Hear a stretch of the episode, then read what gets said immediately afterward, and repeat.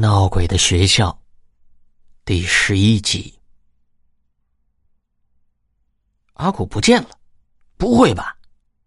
阿来惊道：“我记得从洗手间出来的时候，阿古是跟在我后边的，怎么突然之间不见了呢？”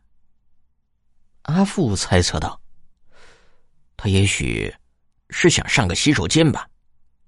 那不管怎么说，还是回去看一看比较好吧。”我们要折返回洗手间，还没有回去，阿福便如同发现新大陆似的，大声叫道：“大家快看，这阿古那小子是是不是发疯了？”阿古发疯？不可能吧！我们顺着阿福所指的方向看去，发现阿古跪在洗手间的东北方向的角落里。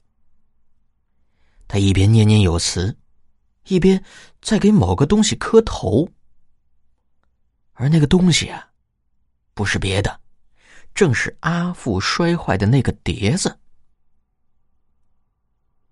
阿来走了过去。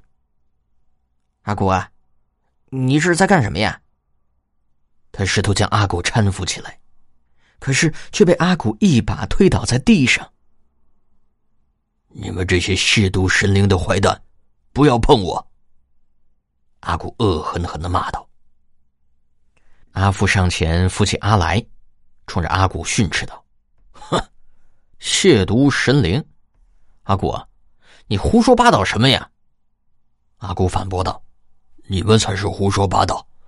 我们好不容易把爹仙请来，你们不感谢他也就算了，为什么要打跑他？”还要把碟子也打烂了，你们知不知道这样做，碟仙会非常的不高兴，会降罪于我们。如果不是我在这里向碟仙忏悔，你们这些亵渎神灵的人早就下地狱了。我急忙问道：“阿古，你你看见碟仙了？”“是的。”或者是看我的态度比较诚恳，阿古回答我问题时，语气缓和了很多。那。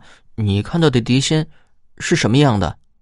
她是个女生，长得很漂亮，穿着一身白衣。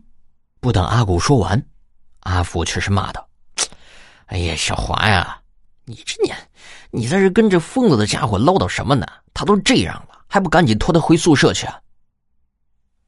在阿福的催促下，我正要上前，但是阿古却大声的抗议：“不行！”我还没有向碟仙呃道完歉呢！去你妈的吧！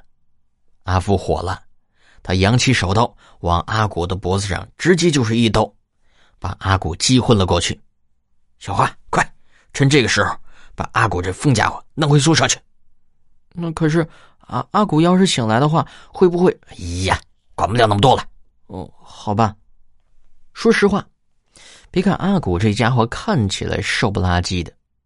他这个体重还是蛮重的，我费了九牛二虎之力，才把他拖回宿舍。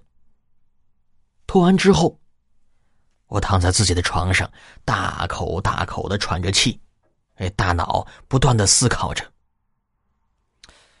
昨天晚上，我明明看见了那只女鬼，为什么今天阿古他们玩碟仙的时候，那只女鬼却不出现呢？